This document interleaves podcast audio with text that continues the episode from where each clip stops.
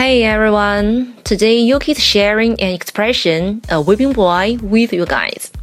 今天 Yuki 要跟大家分享的表达是替罪羊，a weeping boy。大家注意 weeping 的发音，这里的 p 我们要浊化成 b，a weeping boy，a weeping boy。So let's hear sample sentences. The directors are clearly responsible for what happened they are sure to find a weeping boy lower down the company. 虽然呀，事情显然是主管们的责任，但是他们肯定会从公司下层里找个替罪羊。The directors are clearly responsible for what happened, but they are sure to find a weeping boy lower down the company. Okay, another example.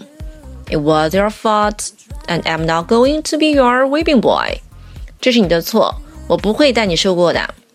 It was your fault, and I'm not going to be your whipping boy. Alright, that's it for today, and see you next time. Bye.